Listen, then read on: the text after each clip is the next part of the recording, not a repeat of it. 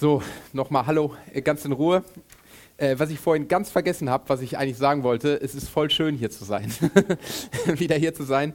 Äh, Gerade auch, jetzt legt die Sachen hin, ich mache das Ding hoch. Äh, es fühlt sich so vertraut an und es ist für uns, äh, für Renate und mich wirklich so ein Stück, auch wenn wir diesen ganzen Ort hier sehen, viele von euch wiedersehen, auch wenn ich manche von euch nicht kenne, aber es ist ein cooles Zeichen, äh, dass ich manche von euch nicht kenne, ist es einfach schön, wie ein Stück nach Hause zu kommen, weil wir waren dreieinhalb Jahre hier und das war eine super prägende Zeit für uns. Und wir sind nicht weggegangen, weil hier alles in Potsdam schlecht ist, sondern äh, weil wir genau das auch in Cottbus erleben wollen, dass Menschen äh, von ihm hören. Und es ist cool hier zu sein, auch heute predigen zu dürfen, weil im Moment habe ich nicht so oft die Gelegenheit dazu, denn wir haben noch gar keine Gottesdienste, wo ich predigen könnte. Und deswegen ist das auch toll. Äh, also wenn ich ein bisschen durcheinander komme, dann wisst ihr, ich habe gerade nicht die Routine, die ich vielleicht sonst hatte.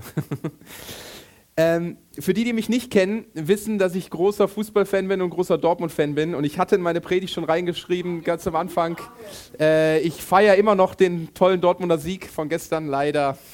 Ich stehe trotzdem dazu, dass ich Dortmund-Fan bin. Äh, auch wenn Bayern ganz verdient, äh, ja, auch in der Höhe äh, gewonnen hat. Und äh, ich bin aber auch großer Sportfan allgemein sieht man mir vielleicht nicht an. Mein Bauch ist, glaube ich, noch ein bisschen runder geworden, aber ich liebe es, Sport zu schauen. Vielleicht nicht immer nur zu machen.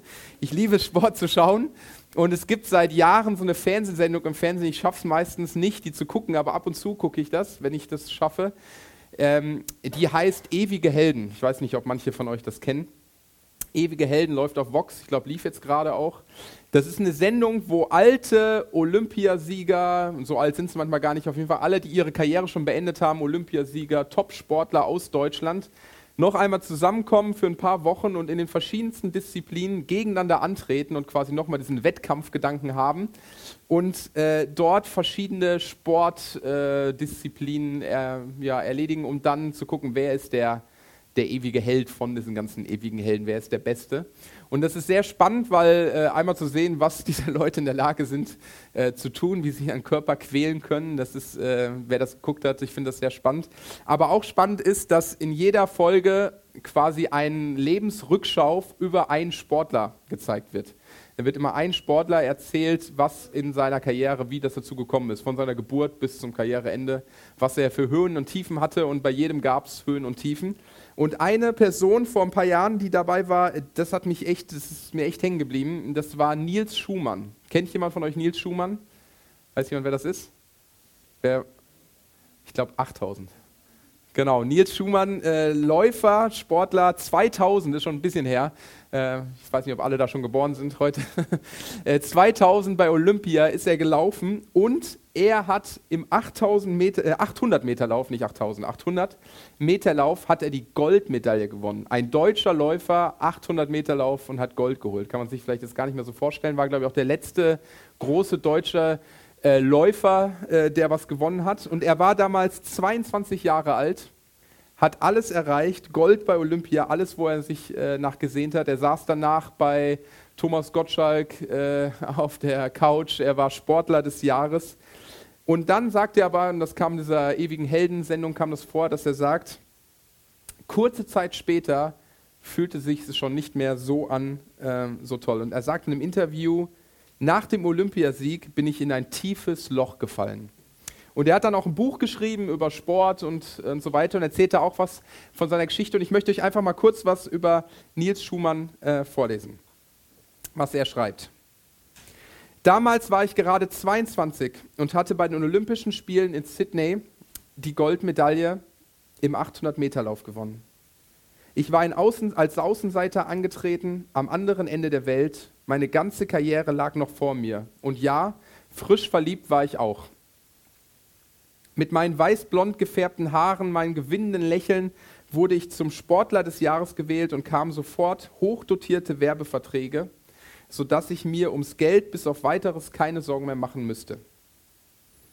Und dann beschreibt er, als er weiterschreibt, äh, dass sein Leben aber eine ganz andere Wendung genommen hat. Und ich weiß nicht, ähm, wer die Geschichte von Faust kennt. Er beschreibt sein Leben von Goethes Faust mit der Geschichte eigentlich von Faust. Und er schreibt, hört mal zu.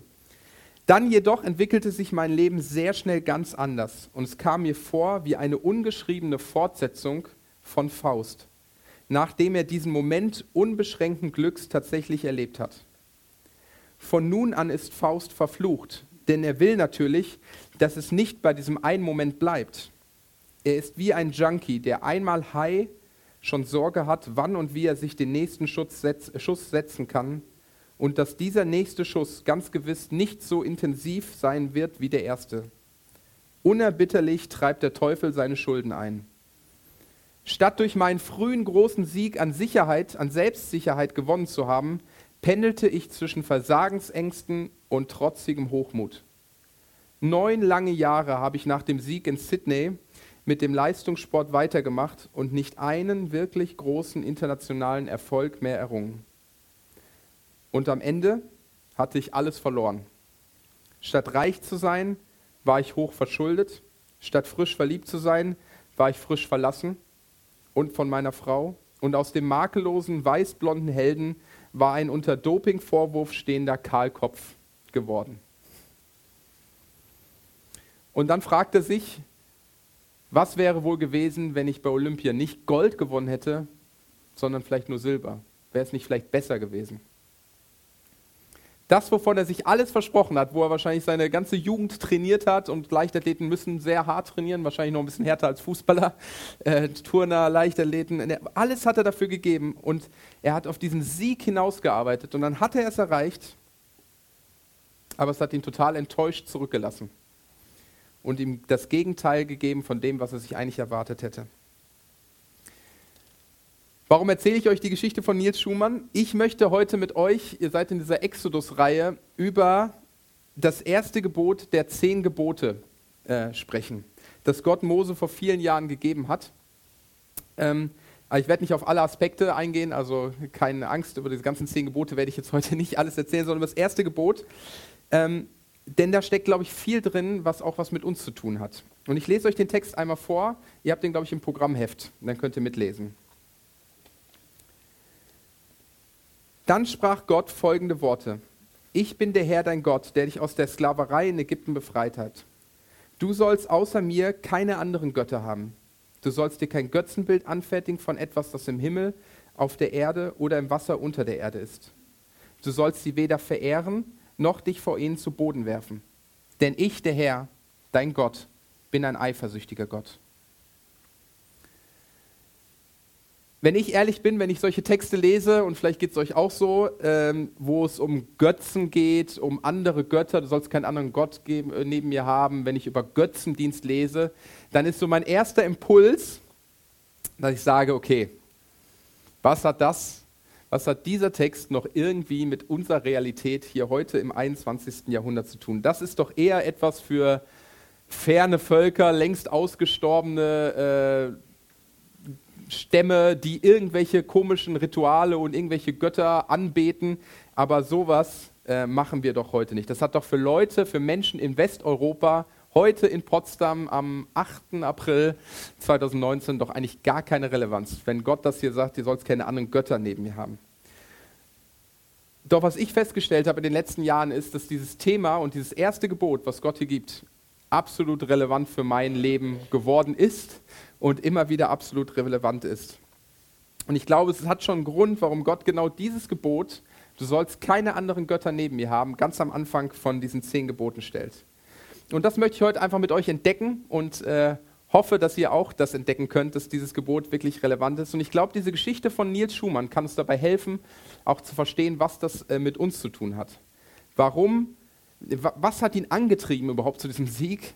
Und warum vergleicht er nachher sein Leben so mit Faust, der äh, nach seinem größten Erfolg ähm, immer wieder auf der Suche nach mehr ist?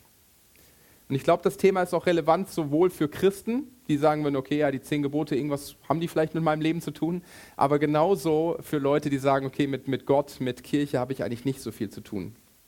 Und die Bibel spricht immer und immer wieder über dieses Thema ähm, und sagt, dass eigentlich jeder Mensch von uns so einen Hang dazu hat, anderen Göttern hinterherzulaufen, Götzendienst zu betreiben. Und es geht dabei nicht nur um Götterfiguren oder Kultur, äh, Kulte von irgendwelchen fernen Leuten, sondern für uns im 21. Jahrhundert. Und ich habe drei Punkte, über die ich heute mit euch sprechen möchte. Und das erste ist die vielen Götzen, das zweite die trügerischen Götzen und der wahre Gott. Das Spannende ist, wenn wir ins Neue Testament gucken, dann geht dieses Thema Götzendienst genauso weiter. Es ist nicht nur irgendwas, wer sich die Bibel schon mal gelesen hat, was im Alten Testament beschrieben wird, damals vor vielen, vielen Jahren, sondern auch im Neuen Testament kommt dieser Begriff Götzendienst weiter vor. Zum Beispiel in Kolosser 3 steht, tötet daher, was in den verschiedenen Bereichen eures Lebens noch zu dieser Welt gehört, sexuelle Unmoral, Schamlosigkeit, ungezügelte Leidenschaft, böses Verlangen und die Habgier. Habgier ist nichts anderes als Götzendienst. Das steht da. Und das Spannende daran ist, dass jetzt Habgier, das ist nicht irgendeine Figur, die ich vielleicht anbete, anderen Gott, sondern Habgier etwas, das in meinem Herzen ist. Das wird als Götzendienst beschrieben. Wenn Habgier, wenn Besitz, wenn Geld mir so wichtig ist, dann kannst du ein Götze werden. Und die Bibel beschreibt Götzendienst eigentlich durchgängig so, beschreibt es, definiert es so, was immer in unserem Leben fundamental wichtiger ist als Gott selbst, ist ein Götze. Ein Götze ist das, wovon wir uns Glück, Bedeutung, Sinn im Leben und Identität versprechen.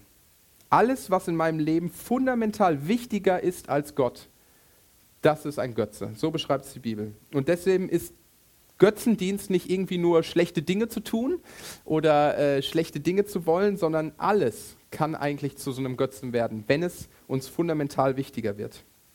Das bedeutet, es kann die Familie sein, es kann mein Erfolg sein, es kann meine Unabhängigkeit sein, es können meine Kinder sein, es kann meine berufliche, meine berufliche Karriere sein, es kann äh, Romantik sein, Gesundheit, Anerkennung von anderen Menschen. All das sind ja nicht alle schlechte Dinge. All diese Dinge können, das sagt die Bibel, zu so einem Götzen, zu einem Gott sein, der neben Gott steht oder der vor Gott steht. Und wenn Gott dieses erste Gebot hier an Anfang stellt und sagt, du sollst keine anderen Götter neben mir haben, dann fragt er uns eigentlich, gibt es irgendwas in deinem Herzen, gibt es irgendwas in eurem Herzen heute Morgen, was euch wichtiger ist als Gott? Wovon ihr euch mehr versprecht was Glück, Bedeutung, Sinn euch gibt als Gott selbst. Was macht mich glücklich? Was würde mich zu einer angenehmeren Person vielleicht machen? Was gibt mir Sinn und Identität? Oder anders gesagt, was wäre die eine Sache, wenn du jetzt träumen könntest und es dir wünschen könntest, was wäre die eine Sache, wenn du die hättest, dann wär ich wirklich, wärst du wirklich glücklich. Was wär's? Martin Luther, der große Reformator, auch schon ein paar Jährchen her, dass der mal gelebt hat, ich weiß nicht, ob alle ihn kennen, äh, sehr entscheidend in der deutschen Geschichte, ähm, hat einmal gesagt, dass wir kein Gebot, was irgendwo in der Bibel steht oder irgendwo steht, kein Gebot können wir, nicht, können wir brechen, ohne nicht zuerst dieses erste Gebot zu brechen. Götzendienst ist daher nicht einfach nur irgendeine Sünde unter vielen, sondern Götzendienst, andere Götter an Nummer eins zu stellen, ist der Grund, warum wir überhaupt irgendetwas falsch machen. Warum versagen wir vielleicht oft, als äh, Ehemann kann ich das sagen, warum versagen wir oft, wirklich zu lieben, selbstlos zu lieben, unsere Versprechen einzuhalten? Ist es einfach nur, weil wir halt schwach sind oder fromm ausgedrückt, weil wir halt sündig sind? Ich glaube, eine genaue Antwort oder genauere Antwort darauf ist, dass in solchen Fällen wenn ich versage, meine Frau wirklich selbstlos zu lieben, oft etwas anderes mir wichtiger ist als Gott. Etwas anderes tritt an die Stelle von Gott und ist mir wichtiger. Ich versuche es euch ein bisschen zu erklären, was ich damit meine. Ich habe bei mir festgestellt, und die, die mich vielleicht schon länger kennen, Christoph kennt mich äh, ein bisschen näher, äh, ich habe bei mir festgestellt, dass ich oft Schwierigkeit habe mit Leuten, ähm, wo ich weiß, dass sie vielleicht auch eine andere Meinung zum Thema haben und gerade wenn es vielleicht eine kritische Sache ist, wo ich denke, hm, das ist nicht gut, was du machst, es mir schwerfällt, diesen Personen das direkt zu sagen. Ich rede gerne dann um den heißen Brei herum. Ich vermeide gerne Themen, wo ich denke, hm, das könnte kritisch werden. Ich bin sehr harmoniebedürftig an manchen Punkten. Und das führt dazu, dass ich gerade bei Leuten, selbst die mir wichtig sind, bei guten Freunden hatte ich das schon, wo ich wusste, da ist was in seinem Leben, das ist absolut Mist für sein Leben, dass ich mich nicht getraut habe, es anzusprechen, weil ich Angst hatte, was wird jetzt daraus? Und ich bin unehrlich, denen zu gehen. Und Gott sagt, wir sollen ehrlich sein. Wir sollen, wir sollen äh, auch das, wenn es wichtig ist, ich soll nicht jedem immer sagen, was ich denke, das ist äh, einfach nur ungefiltert, aber wenn es eine wichtige Sache ist, soll ich das auch nicht zurückhalten. Und mir fällt es total schwer. Und vielleicht geht es euch an manchen Stellen ähnlich. Und ich habe mich gefragt, warum bin ich nicht ehrlich? Einfach nur, weil ich schwach bin, weil ich äh, halt nun mal so bin. Nein, ich glaube, der Grund ist dafür, das habe ich bei mir festgestellt, dass etwas anderes als das, was Gott sagt, du sollst ehrlich sein, mir wichtiger ist. Ich möchte die Beziehung nicht aufs Spiel setzen. Ich möchte gerne der tolle, nette Freund sein, mit dem man Spaß haben kann. Und diese Freundschaft ist mir wichtig. Und sie ist mir wichtiger als die Wahrheit dann an manchen Punkten. Dass ich unehrlich war oder bin in diesen Situationen, ist nicht das eigentliche Problem. Die Beziehung und die Wertschätzung von dieser Person, auch Tobias, du bist mein cooler Freund, ist mir wichtiger als diese andere Person, wichtiger als Gott, weil ich mir davon Glück und Wertschätzung verspreche und nicht von Gott, mehr als von Gott. Und ich habe das festgestellt in den verschiedensten Bereichen meines Lebens, dass immer wieder oft andere Dinge an erste Stelle rücken, wo ich mir Glück und Hoffnung verspreche und Sinn verspreche.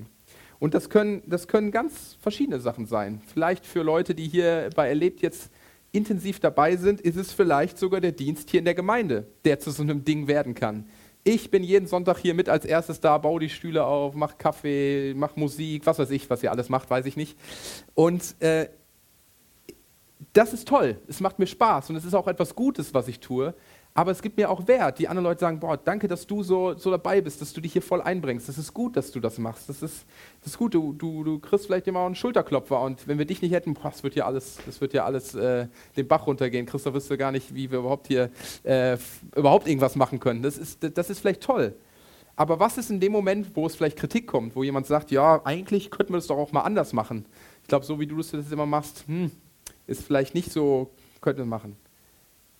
Ist das nur ein bisschen unangenehm? Kratzt das? Oder macht es dich vielleicht sogar wütend oder wirklich traurig? Musst du dich verteidigen? Nein. So wie ich das mache, ist es immer das Richtige. Weil deine Identität davon abhängt, weil das, wovon dir dir Glück, da, wo du dir Wertschätzung vielleicht verdienst, genau an dieser Sache hängt. Ich bin der wegen dem, was ich dort tue und wehe, einer will mir das wegnehmen. Aber es kann auch der Wunsch sein, irgendwie erfolgreich im Beruf zu sein. Ich denke mir, wenn ich das und das erreiche, in meiner Arbeit, wenn ich erst so und so viel Geld vielleicht verdient habe oder diesen Schritt äh, habe, dann bin ich endlich unabhängig, dann kann ich endlich glücklich sein, dann ist das, was ich mir erträume. Und umgekehrt, wenn ich das nicht erreiche, wenn ich diese Schritte nicht gehen kann, dann hat mein Leben eigentlich nicht wirklich Sinn, nicht wirklich Wert. Und ich glaube, wir können diese Götzen, diese Götter, Gottersätze in unserem Leben ganz gut erkennen, wenn wir uns die Frage stellen, was wäre das Schlimmste, wenn ich es verlieren würde? Oder was wäre ein absoluter Albtraum, wenn ich es nicht bekomme? Was würde mein Leben nicht nur traurig machen, wenn ich es verliere, sondern was würde mir quasi den Boden unter den Füßen entziehen?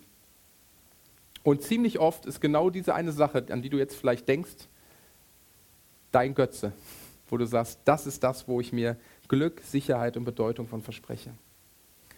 Und das ist mein zweiter Punkt, das Trügerische an Götzen. Der Bibeltext, den wir gerade gelesen haben vorhin, der fängt mit den Worten an, ich bin der Herr, dein Gott, der dich aus der Sklaverei in Ägypten geführt hat. Und Gott sagt, letztlich bin ich derjenige, der Einzige, der es verdient, dass ich euer Gott bin, der alle Ehre verdient, für den man leben soll. Seht doch, was ich für euch getan habe. Und ihr habt das die letzten Wochen, glaube ich, diese Reihe gehabt über Exodus, wo, wo Gott sagt, erinnert euch nochmal ran, was ich für euch getan habe. Ich, ich, ich sage euch dieses Gebot, schreibe ich euch in einem Kontext, nämlich in einem Kontext, dass ich ein Gott bin, der Interesse an euch hat, der Beziehung mit euch will und ich sage euch, habt keine anderen Götter neben mir.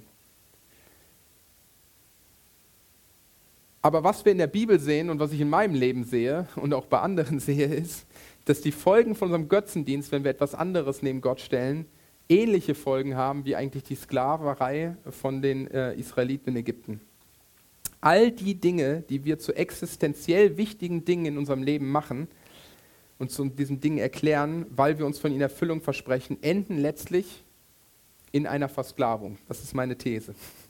Sie nehmen uns nämlich Freiheit. Denn wenn diese Dinge in unserem Leben zu Götzen werden, dann passieren oft vier Dinge.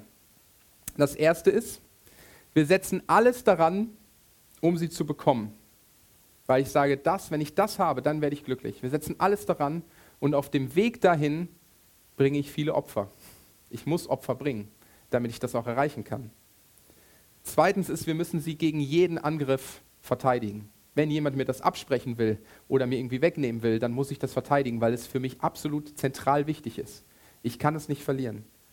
Drittens, wir müssen ihn immer wieder dienen. Der Kampf hört nie auf. Selbst wenn ich diese Sache erreiche, dann muss ich immer weiter, immer weitere Schritte erreichen. Es wird nie ein Ende geben. Und viertens, sie lassen in uns eine Lehre zurück und geben uns letztlich nicht das, was wir uns von ihnen versprechen. Viele von euch kennen wahrscheinlich Herr der Ringe, haben die Bücher gelesen oder einen Film. Für die, die es nicht kennen, ganz kurz, es geht da so um Ring. äh, dann habt ihr die Geschichte äh, schon mal grob verstanden. ich hoffe, ich habe nicht zu viel gespoilert. Ähm, das Spannende ist, wenn man diese Filme sich anschaut, ist, äh, und das finde ich immer total spannend, die, da gibt es einen, einen ganz besonderen Ring, was dieser Ring für eine Wirkung auf alle Menschen hat, die in Berührung kommen mit diesem Ring. Der hat eine ganz, ganz, ganz ganz besondere Wirkung. Er verändert nämlich die Menschen. Da gibt es zum Beispiel diese Person Smeagol, die dann später zu Gollum wird. Gollum habt ihr vielleicht schon mal dieses kleine, bisschen widerliche äh, Wesen äh, schon mal gesehen, wenn ihr die Filme kennt. Und Smeagol heißt er erst, der ist absolut fasziniert von diesem Ring, in dem Moment, wo er den das erste Mal entdeckt. Und er muss ihn einfach haben, er muss ihn besitzen. Und er kann nicht anders. Er muss diesen Ring, den er dann sein Schatz nennt, den muss, den muss er einfach haben. Und es verändert ihn direkt in diesem Moment. Sein Freund, mit dem er, glaube ich, vorher noch angeln war oder so, hat diesen Ring noch und er bringt seinen Freund um, um diesen Ring zu kriegen. Und er wird zu diesem, zu diesem, zu diesem äh, komischen, ekeligen Wesen. Er muss ihn verteidigen, er bringt Opfer dafür, um zu kriegen und er muss ihm dienen. Und ich glaube, wenn mein beruflicher Erfolg, zum Beispiel mein Schatz, ist, das, wovon ich mir Bedeutung versproche, wo ich mir alles von verspreche, dann werde ich dafür Opfer bringen müssen.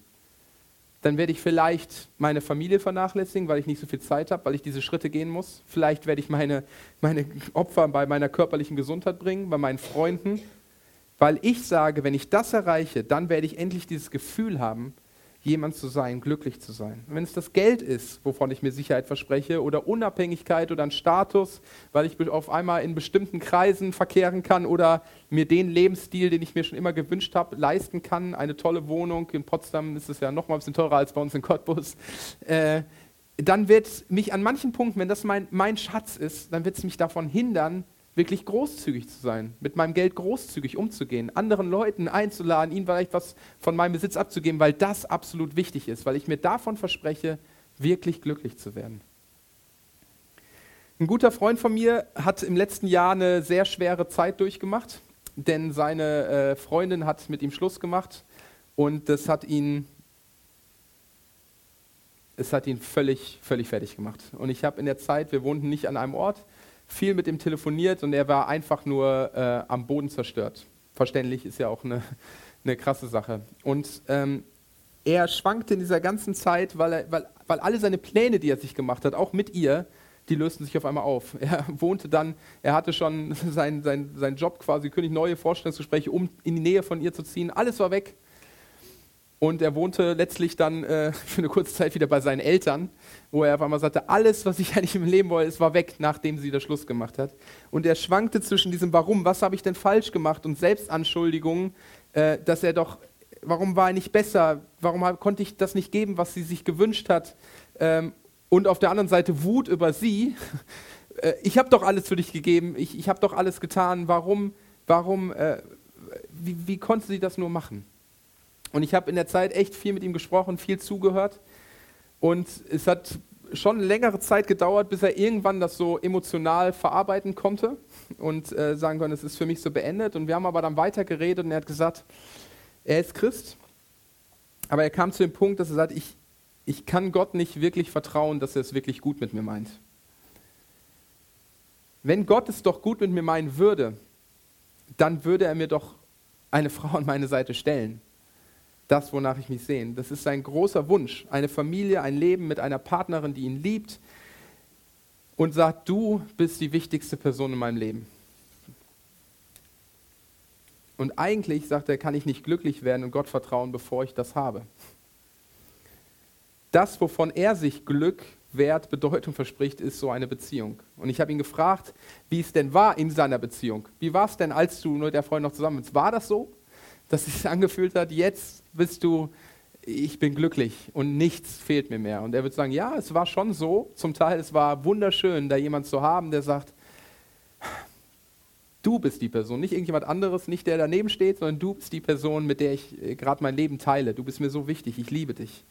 Aber auf der anderen Seite, das kam in den Gesprächen nachher raus, dass er meinte, es stimmt, wirklich frei und wirklich total glücklich hat es mich nicht gemacht.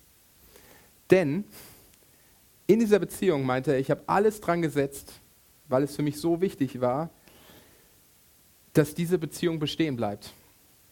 Ich habe versucht, dass meine, meine Freundin sich gut fühlt, dass sie glücklich ist in, meiner, in unserer Beziehung, dass sie es nichts an, an, daran fehlt und das sind ja eigentlich gute Sachen. Aber das hat dazu geführt, meinte er, dass ich bestimmte Dinge, die mich vielleicht auch, die ich nicht so toll fand oder die wichtig wären, nicht angesprochen habe, weil ich Angst hatte, es könnte dieser Beziehung schaden oder die Beziehung könnte in Bruch gehen. Ich war gar nicht richtig ehrlich.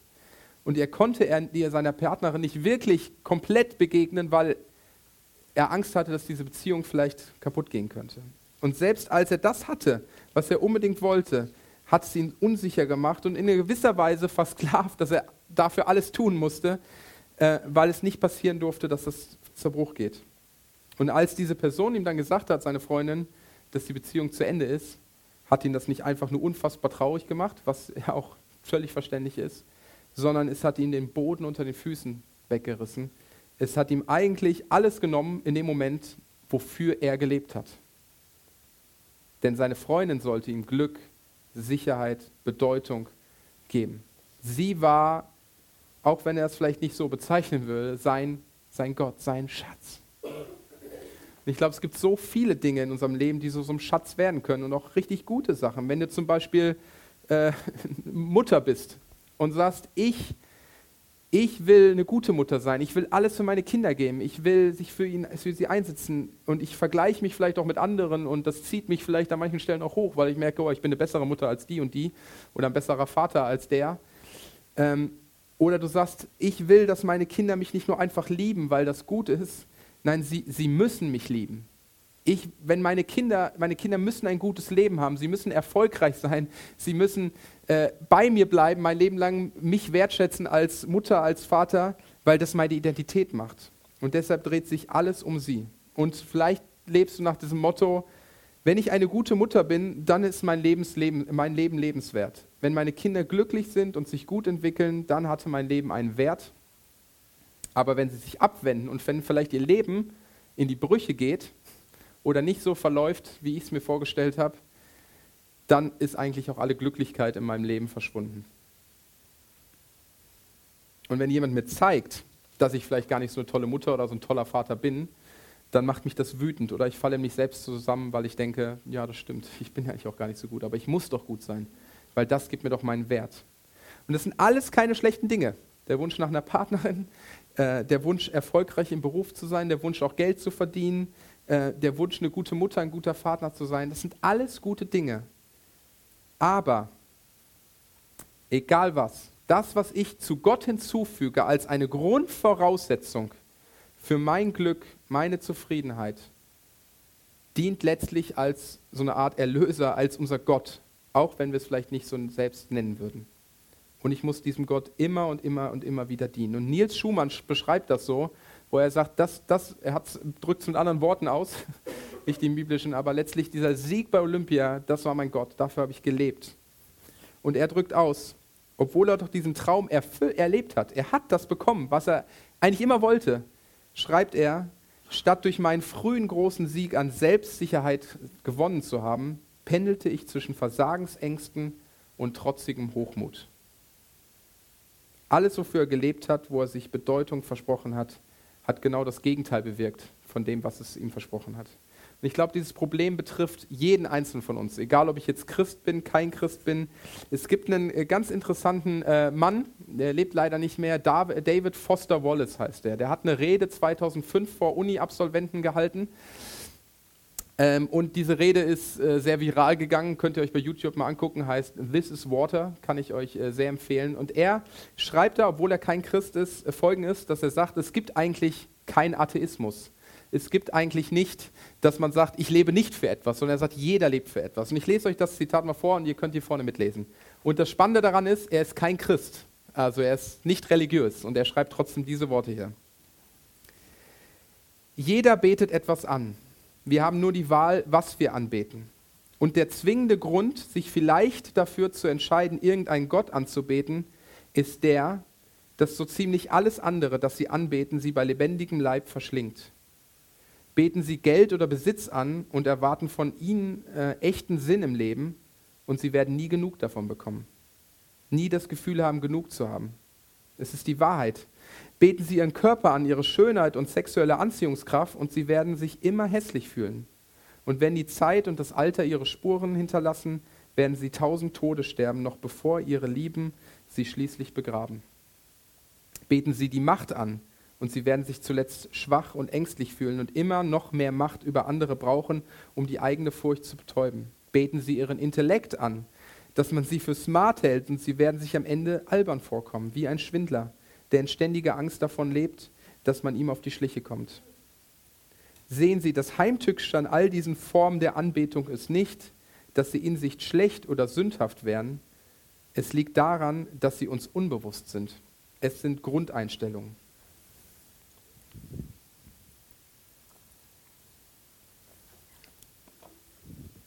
Jeder betet etwas an.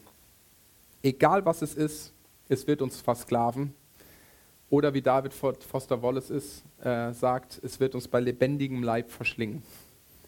Und Gott sagt mit diesem Gebot ganz am Anfang, ich bin der Gott, der euch aus dieser Sklaverei rausgeholt hat.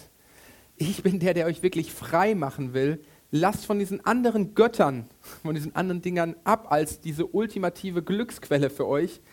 Ähm, ich möchte dieser Gott für euch sein. Habt keine anderen Götter neben mir. Aber wie gehen wir jetzt damit um, wenn wir diese Sehnsucht in unserem Herzen nach genau anderen Dingen erleben, wenn wir das spüren, wenn wir merken, wir haben diese Grundeinstellung in uns, für andere Dinge zu leben? Und ich glaube, wir spüren ja oft selbst, ich merke es bei mir auf jeden Fall, dass manche Dinge, für die ich lebe und wo ich allen Einsatz reinsetze, vielleicht, das habe ich euch schon öfter erzählt, irgendwie die Anerkennung von Leuten, dass es letztlich das nicht ist, dass mir nicht das geben kann, was ich eigentlich verspreche und trotzdem jage ich ihnen nach. Wie kommen wir da raus? Wie gehen wir damit um? Und das ist mein letzter Punkt. Wie Gott unser Gott wird oder der wahre Gott. Ich könnte jetzt auch aufhören und sagen, guck mal, Jesus Gott sagt, wir stellen vielleicht fest, andere Dinge können euch nicht das geben, was ihr braucht. Und Gott sagt doch, dient mir. Ihr sollt keinen anderen Gott neben mir haben. Und ich höre damit auf. Glaubt Gott, lasst es einfach und macht Gott zu eurem Gott. Das Problem ist, glaube ich, dass wir es nicht können, dass wir es nicht schaffen. Wir können nicht einfach damit aufhören. Was passieren muss, ist, glaube ich, dass wir etwas anderes mehr lieben, mehr schätzen lernen, als das, wofür wir jetzt gerade leben. Niemand kann sein Herz einfach von Dingen abwenden, nur weil man es ihm sagt oder weil man sagt, das ist nicht so gut, dass du es tust, sondern wir müssen etwas anderes, Besseres sehen. Keiner ändert sich nur, weil man es ihm sagt. Vor ein paar Jahren, Emil war da noch kleiner, war ich mit Emil im Streichelzoo. Ähm, und äh, ich glaube, es irgendwo hier in der Nähe von Potsdam. Ich weiß gar nicht, wo das war. Vielleicht Telto? Gibt es da einen? Ich glaube ja. Genau, und wir waren da und da gab es so Tüten mit trockenem Brot, äh, ganz hartem Brot. Und Emil lief schon so ein bisschen rum und der war völlig fasziniert von diesem Brot. Und eigentlich sollte er das den Tieren geben aber er wollte es mal selbst essen. Er hatte noch nicht so die Zähne und die Kraft und wollte immer dieses Brot. Er wollte, ich habe Emi, gib das doch her. Äh, und äh, er wollte es nie hergeben. Er wollte es nicht loslassen. Das ist, nein, das ist meine Tüte. Also er konnte noch nicht so viel reden, aber das war, er hat geschrien, das ist meins, das ist mein Schatz. Ähm, und er konnte es einfach nicht loslassen. Er hat es erst in dem Moment losgelassen, als Renate oder ich, ich weiß nicht mehr genau, irgendwas anderes, viel Besseres zu essen, ihm gegeben hat. Guck mal, willst du nicht das haben? Das schmeckt doch viel besser, das kannst du auch äh, wenigstens runterschlucken. Äh, das geht. Dann war er bereit, auch diese Brottüte loszulassen. Und ich glaube, genau in dieser gleichen Weise brauchen wir auch so einen Tausch. Wir können nicht einfach nur erkennen, es reicht nicht zu erkennen, dass vielleicht das, was wir, wo wir nachrennen, wie so trockenes, hartes Brot ist, das wir gar nicht verdauen können, gar nicht schlucken können, sondern wir brauchen etwas anderes, was uns lecker, was uns schön für uns ist, wo wir sagen, ja, da tausche ich gerne. Und ich glaube, der einzige Weg, eine alte Leidenschaft, einen alten Götzen loszuwerden, geschieht durch die Kraft und die Schönheit einer neuen Leidenschaft. Und Jesus hat einmal gesagt, da, wo dein Schatz ist, da ist auch dein Herz.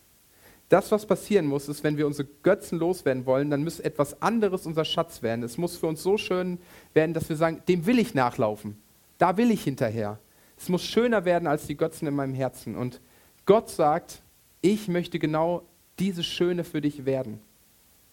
Er will, dass wir ihm als Gott haben.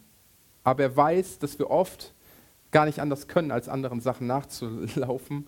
Und deshalb sagt Gott, kommt irgendwann in der Geschichte zu diesem Punkt, dass er sagt, ich schreibe mich selbst in diese Geschichte, in die Geschichte von jedem Einzelnen, damit meine Schönheit, wie ich wirklich bin, was ich für euch habe, sichtbar plastisch wird. Und in Jesus passiert das. In Jesus wird die ganze Schönheit Gottes, die es wert ist, dass wir uns von ihr Glück versprechen, ähm, sichtbar. Jesus ist der Einzige, der nicht nur von uns verlangt und damit versklavt, sondern der uns frei macht. Jesus ist der Einzige, der nicht zuerst Opfer von uns verlangt, damit wir das bekommen, sondern der sich selbst für uns opfert. Und wisst ihr, Jesus war der Einzige, der alles hatte, der alles sozusagen schon erreicht hatte, der das ultimative Glück war, hatte. Er, er, er war der Schöpfer des Universums in inniger, liebender Beziehung zu seinem Vater. Er hatte all das, alle Grundvoraussetzungen für Glück sozusagen erfüllt. Und er schaut auf diese Welt, schaut auf uns und sagt, mein Schatz, das will ich haben. Ich will euch haben. Dafür gebe ich alles auf. Dafür opfere ich mich selbst. Dafür gebe ich meine ganze Liebe um, und meine ganze Liebe euch zu geben und meine ganze Annahme. Jesus hatte diesen ultimativen Schatz. Er brauchte nichts, er brauchte uns nicht, das Universum, aber er hat diesen ultimativen Schatz aufgegeben und kommt auf diese Welt für uns, damit wir ja, dieses Wertvolle entdecken können. Er ist gestorben für uns. Jesus Christus hat uns angeschaut, jeden Einzelnen hat dich angeschaut und sagt, wenn ich dich doch nur hätte, wenn ich dich habe, so viel wert bist du mir. Du bist sein Schatz, du bist ihm so viel wert. Der Gott des Universums ist bereit, alles für dich zu geben. Und ich glaube, wenn wir das erkennen und entdecken, zum ersten Mal oder immer wieder neu, dann, in diesen Momenten, dann sind wir bereit, diese Brottüte auch loszulassen. Weil wenn ich entdecke, dass da je, wirklich jemand ist, der nicht nur verlangt von mir, der nicht nur will, dass ich Opfer von ihm bringe, sondern der sich für mich opfert und so schön ist und meinem Leben wirklich meine Sehnsüchte stillen kann, ähm, dann bin ich bereit, auch all das, wo ich jetzt noch krampfhaft dran hänge, vielleicht ein Stück loszulassen. Blaise Pascal hat das einmal gesagt, in jedem Menschen von uns ist so ein gottförmiges Vakuum, das nur letztlich Gott stillen kann. Wir versuchen es mit anderen Göttern, mit anderen Dingen zu stopfen, aber sie können es auf lange Sicht nicht tun. Und das sind alles gute Dinge. Das sind ja keine schlechten Dinge, aber wenn wir sie zu ultimativen Dingen machen, dann werden sie uns letztlich versklaven. Und Jesus zu entdecken, ist dann im wahrsten Sinne des Wortes gute Nachricht. Freimachende Wahrheit, Wahr, Nachricht. Nicht, weil er uns dann alles gibt, was wir denken, was wir brauchen, sondern er uns etwas anbietet, was uns keiner nehmen kann. Ein Leben mit Sinn, Sicherheit, Perspektive in ihm. Und ich lade euch heute ein, diese Schönheit zu entdecken. Ein Stück vielleicht mehr. Jesus nachzugehen und zu entdecken, ob er es wirklich wert ist, dass wir ihn zu unserem Gott machen. Zu dem, wo ich sage, von dir will ich mir ultimatives Glück versprechen. Amen.